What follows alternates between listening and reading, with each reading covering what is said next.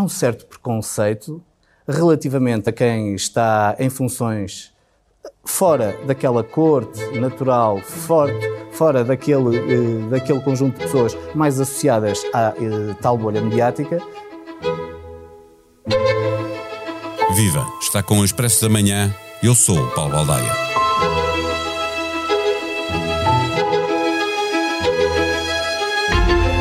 Há menos de dois meses, aproveitando a substituição do titular no Ministério da Saúde, António Costa corrigiu um erro, recuperando o lugar de secretário de Estado adjunto e trouxe para o seu gabinete Miguel Alves, até então autarca de Caminha. De Caminha, sabemos agora, veio também a história de um negócio muito difícil de explicar. Tão difícil que o agora governante deu uma entrevista ao JN e à TSF e ninguém se afirmou esclarecido depois de ouvir as explicações de alguém que nos quis dizer, afinal, que estava a ser vítima da bolha mediática de Lisboa. Veio para ajudar a resolver problemas e transformou-se ele próprio no problema. A questão é de saber se há alguma regra que se aplica a governantes que estão a ser investigados ou que são arguídos. Parece que não há e a questão passa a ser outra. Como é que um governo vive sem regras? Partimos para a conversa com David Diniz, diretor adjunto do Expresso. O Expresso da Manhã tem o patrocínio do BPI. Conheça as soluções BPI para investimento, poupança ou reforma mais sustentável. Saiba mais em bpi.pt. Banco BPI SA. Registado junto do Banco de Portugal sob o número 10. Viva David Inês. Eh, Miguel Alves aparece no governo para ajudar António Costa na coordenação política, num governo que acumulava casos atrás de casos. Menos de dois meses depois, o caso é ele. Pergunto se António Costa tem uma pedra no sapato. Bom, não é. Isso parece-me bastante evidente. Um, tu dizes bem, uh, este é um secretário de Estado que vai para um lugar sensível politicamente, sensível no sentido importante, uh, influente, e, evidentemente, chegar ao governo com uh, um, um, problema destes, com, com este grau de amplitude mediática, não ajuda nem internamente, portanto, nas muitas tarefas internas de coordenação política que, que são evidentemente eh, sensíveis e importantes, nem na comunicação para fora do, dos gabinetes, ou seja, este também é um secretário de Estado que, à partida, teria o lugar um bocadinho de porta-voz, isso aconteceu muito com o antecessor que era Tiago Antunes, uh, menos de perfil com Mariana Vieira da Silva, mas, mas por norma, é, é, um secretário de Estado adjunto também fala em nome do Primeiro-Ministro, seja para as pessoas lá em casa perceberem, seja em ON, em conferências de imprensa ou, ou, em comunicações ou o que for, seja uh, em off, e isto muitas vezes acontece, para dar contexto em nome de um Primeiro-Ministro que, evidentemente, tem uma agenda muito cheia. Em nenhuma de, das, das, duas tarefas que, que este secretário de Estado recebe em mãos, um caso destes ajuda, desde logo, porque ele está assoberbado a tentar fazer o que nós costumamos chamar de damage control da sua própria situação. Uh, já para não dizer que lhe retira uh, peso quando ele fala com colegas do governo hum, e, sobretudo, quando ele fala para fora, não é? Ou seja, um jornalista, quando fala com ele, muito dificilmente evita a conversa Uh, sobre o caso em que ele neste momento está. Uh, e que ele envolvido. não quis falar durante uh, muito tempo e acabou depois por dar uhum. uma entrevista, já lá vamos, que, que também ela se tornou polémica pela forma como, como decorreu. Este caso, mais de qualquer outro, abriu uma brecha no Partido Socialista. é um precedente perigoso, pergunto, capaz de transformar o Partido Socialista na mais dolorosa oposição ao governo. Aquela que vem de dentro é que dói mais, não é? Olha, Nós abriu... vimos vários socialistas a Abriu, é absolutamente incontornável uh, ouvir uh, Alexandra Leitão, que esteve no governo. Uh, convém também colocar o caso de Alexandra Leitão na sua especificidade, se me permite, ou seja, ela é alguém que saiu do governo sem o querer, não, não estou a dizer que falou sem convicção deste caso, que falou seguramente com convicção. Porque mas ouvi, fragiliza, obviamente, a mas, crítica, não é? Não, mas não, não, não sei se fragiliza, acho é que a predispõe mais facilmente a ser muito aberta em casos onde os partidos são mais fechados. Portanto, ou seja, ela fala com à vontade que não é natural para alguém que integrou o núcleo uh, Mas o leque é mais alargado, não é? É um histórico como João Cravinho, é uma deputada Uh, Os, é, é uma ex-eurodeputada. São, são críticos mais frequentes do governo, digamos assim, embora da mesma, do mesmo partido, porque são mais livres no, no sentido pessoal, desde logo, mas também político. Uh, portanto, eu coloco-os em, em, termos diferentes do Alexandre Leitão. Se fosse só Ana Gomes a falar, uh, provavelmente não é, era mais habitual, diríamos que era mais normal. Agora, apesar dessa especificidade, a mim parece-me que é sintomático que alguém como Alexandre Leitão, lá está, apesar de tudo isto que eu disse, ela é uma deputada com formação, com experiência política, que fez durante muito tempo parte do núcleo do núcleo de aconselhamento de, de, do próprio Partido Socialista, a fazer programas eleitorais, etc., é muito sintomático que ela sinta ainda assim à vontade para falar com aquela franqueza sobre o que sente relativamente a este caso. E, e, eu acho que ela uh, coloca uma crítica, ou faz uma crítica que é muito uh, bem colocada. Uh, que é no, na prática fazer esta pergunta. Mas afinal, com que regra é que o Primeiro-Ministro funciona. Também já vimos que não é uma regra uh, exata, não é? Mas eu Há acho uma certa que esse, discricionariedade. Se me é? permites, eu acho que essa é a maior fragilidade da argumentação do Governo. Ou seja, eu vou, vou-me colocar no papel de António Costa, se me permites, durante um, um minuto, ou se, ou, ou se de outra forma, vou-me colocar no papel do diabo. E aqui o, o ponto é, eu acho que é absolutamente uh, racional e legítimo, mesmo legítimo, que o Primeiro-Ministro argumente que não está disposto a abdicar de alguém do seu governo, do partido, do seu gabinete, do que for, pela mera circunstância de ser arguído. Ou seja, em termos práticos, de estar a ser investigado pelo Ministério Público. Acho que isso é legítimo, acho que até uma, uma peça que a Rita Diniz publicou aqui no Expresso esta segunda-feira é aceitável um, o argumento de que alguém pode até desejar ser arguído de maneira a, a poder ter acesso à investigação, a ser, preparar já. melhor Aconteceu a sua defesa. Não sabemos se esse é o caso. Uh, quase me atreveria a dizer que não é, mas que, que esse é o caso nos dois processos em que este secretário de Estado é arguído. Não sabemos, mas independentemente disso, como regra geral, isso é aceitável. O que me parece muito difícil de aceitar é que não existe a regra.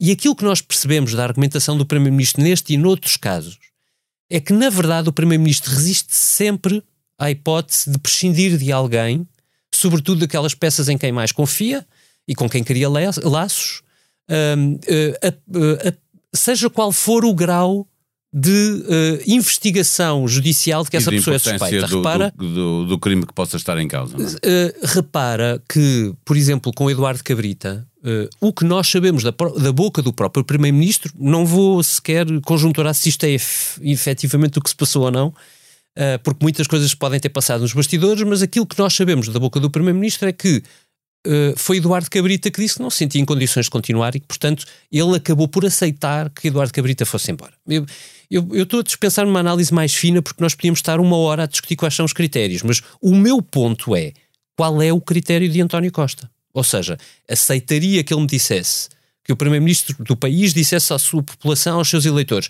eu, uh, eu não uh, prescindo de alguém que é arguído, porque pode haver N motivos para alguém ser arguído e eu posso achá-los completamente disparatados, mas entendo que não há, por exemplo, circunstâncias para permanecer no governo se por acaso for acusado pelo Ministério Público. Acontece que nós hoje nem é, é que nem sabemos se este é o critério ou não. Sim. É e blurred. Neste, como... E neste caso há, há, um caso político também, porque pode não haver ilegalidade nenhuma eh, naquilo que se passou eh, em caminha com, com o tal pavilhão eh, multiusos, mas há claramente uma questão política de 300 mil euros que foram uh, adiantados e, e, até hoje não se viu para que é que serviram. Há casos muito diferentes, são casos muito diferentes, aqueles em que sabemos agora que Miguel Alves está envolvido. Uh, uh, o caso mais sonoro é aquele que foi reportado pelo público e que o Expresso fez desenvolvimento, outros jornais o fizeram e que levou a esta entrevista ao Jornal Notícias, ao Diário Notícias, uh, que é um caso particularmente sombrio no sentido que nós não conseguimos perceber a racionalidade daquilo. E eu acho que, francamente, a entrevista não ajuda muito a explicar a racionalidade, embora de ilegal propriamente dito, pois é nós é não conseguimos não, não entender. É, é uma questão política. Isso é o que diz a Isabel Moreira, por exemplo, não é? Mas que é, é, é uma questão de racionalidade económica e, e política. Porque é que se faz aquele tipo de, de, de negócio, não é? Eu acho que pode haver alguma racionalidade de um negócio em que tu dizes eu vou fazer um adiantamento e alguém tem que devolver se não fizer, se não cumprir o prometido, até com juros eventualmente. Ou seja, eu consigo justificar economicamente, Mas depois o, o caso tem tantos detalhes tão mal explicados, ou se tu quiseres, com tantas hum, uh, meias verdades ou não verdades pelo meio, incluindo de, de, currículos ou de com quem é que ele trabalha ou com que, é, que empresa é esta e que, que, que experiência é que tem naquilo, que torna todo o caso bastante complicado de justificar. Mas depois há dois casos em que o secretário de Estado é de facto arguído. E, e, aqui é que, por isso é que eu justifico muito. Eu é o caso de saber se ponto. o Primeiro-Ministro sabia ou não, não é? Oh, oh, oh Paulo, eu, eu, há pouco estava a ler, uh, publicado no site Parece um artigo do, de Ascenso Simões, um, que eu lia em que, em que justifica, faz uma boa justificação, aconselho a leitura, de um, uh, porque que ele acha, ele, Ascenso Simões, acha que os políticos, nomeadamente o Partido Socialista, se deixou envolver numa teia de uh, argumentações semi-populistas, se tu quiseres, ele não usa esta expressão, mas é o que eu digo, que empurra todos os políticos para a desconfiança. E eu consigo aceitar este argumento. Mas eu, a ler aquilo, uh, lembrei-me que o próprio Ascenso Simões foi dispensado pelo então secretário-geral do PS, António Costa, ainda numa campanha eleitoral por causa de um cartaz. Foi por causa de um cartaz.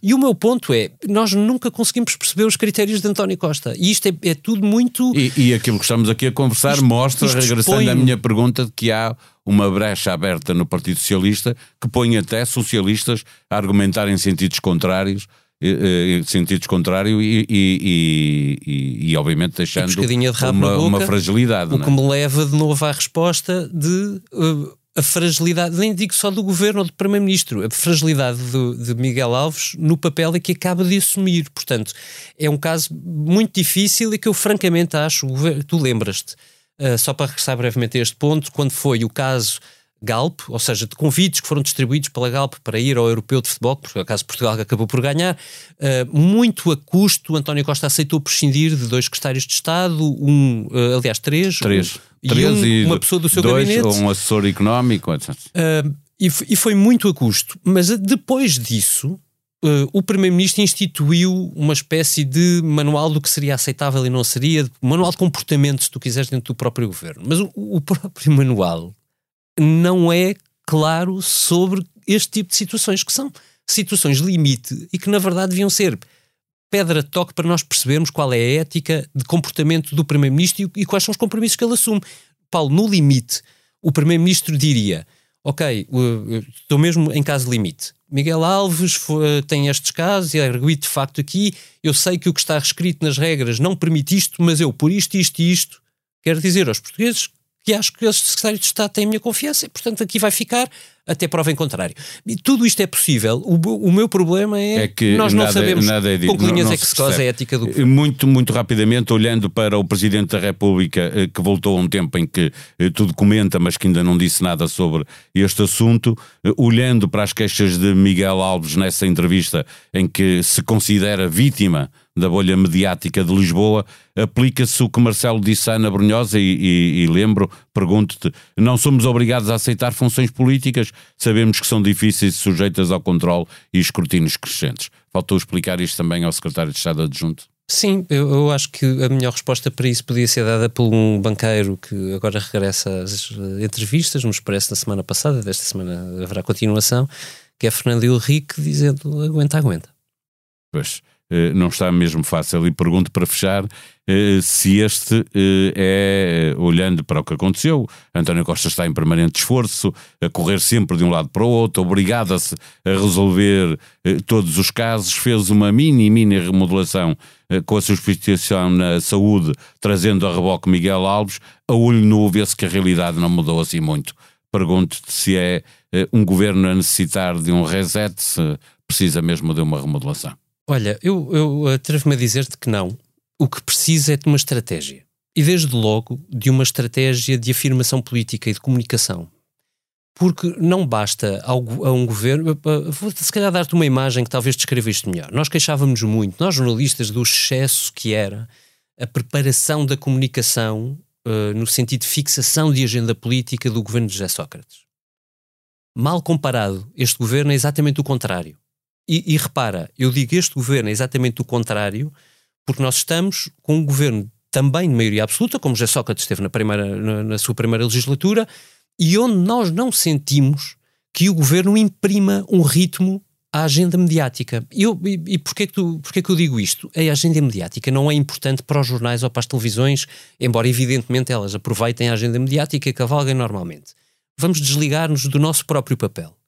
Um governo que não consiga imprimir agenda mediática não tem agenda política. Está à deriva à espera que o próximo acontecimento e que, tenha, e que, tenha, que responder ao próximo acontecimento. O que isto normalmente leva é um ressentimento do próprio governo face aos órgãos de comunicação social ou à política, ao ambiente geral Começando e aos comentadores, aí, dizendo que isto está tudo contra nós, é um, é um disparate, porque o povo está connosco. Eu, desculpem, mas um governo existe para fixar agenda política. Sem isso, é um governo à deriva. Ponto ainda que tivesse ótimas peças para mostrar ao país, se elas não forem visíveis e não forem, não forem colocadas na, no, na nossa discussão coletiva pelo próprio governo, como é que o governo se pode queixar?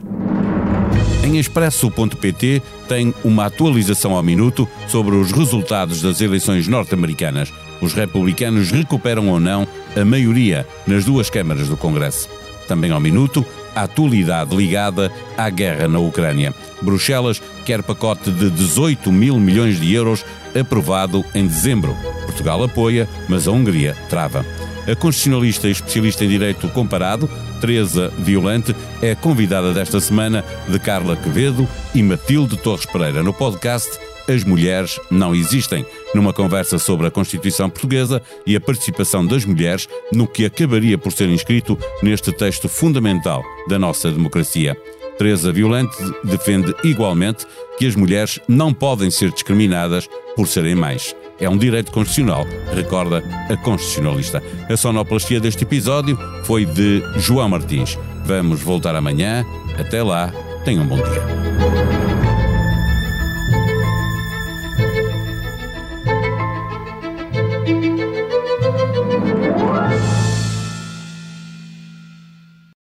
O Expresso da Manhã tem o patrocínio do BPI. Conheça as soluções BPI para investimento, poupança ou reforma mais sustentável. Saiba mais em bpi.pt. Banco BPI SA. Registado junto do Banco de Portugal sob o número 10.